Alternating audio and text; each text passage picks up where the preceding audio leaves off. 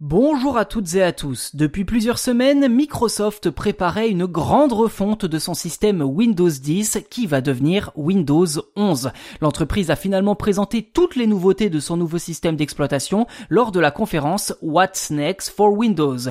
On y découvre un menu démarré revu, des performances à la hausse, des applis Android exécutées nativement, des widgets dopés à l'intelligence artificielle et une meilleure intégration de la messagerie Teams. Place tout d'abord au nouveau design. C'est le menu démarrer qui est évidemment le premier changement le plus visible. Il passe de l'habituel coin en bas à gauche au centre de l'écran, mais rassurez-vous, vous pouvez aussi le configurer à l'ancienne, donc pour rester en bas à gauche. Une fois ouvert, son contenu a lui aussi un peu changé avec un bouton démarrer placé en bas à droite. Le reste de l'interface fait également peau neuve avec des fenêtres et des onglets plus arrondis et aériens, un mode sombre un peu plus amélioré que le précédent, mais aussi des widgets ces derniers sont personnalisables et s'adaptent selon l'activité de l'utilisateur et de son agenda.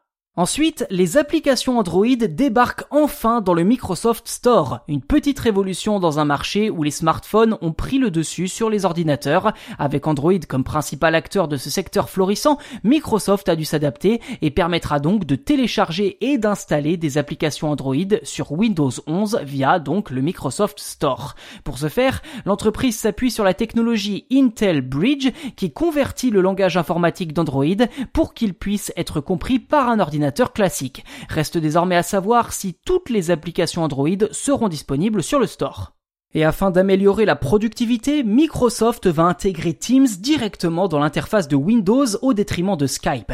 Des ajouts permettront également de communiquer avec vos contacts plus rapidement et fera de Teams l'application de messagerie principale à l'échelle du système Windows.